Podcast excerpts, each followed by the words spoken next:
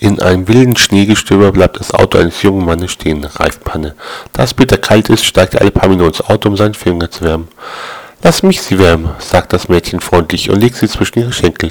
Dort werden die Finger schnell wieder warm. So geht es einige Male. Immer wenn ihm beim Montieren die Hände blau geworden sind, legt er sie an die bewährte Stelle.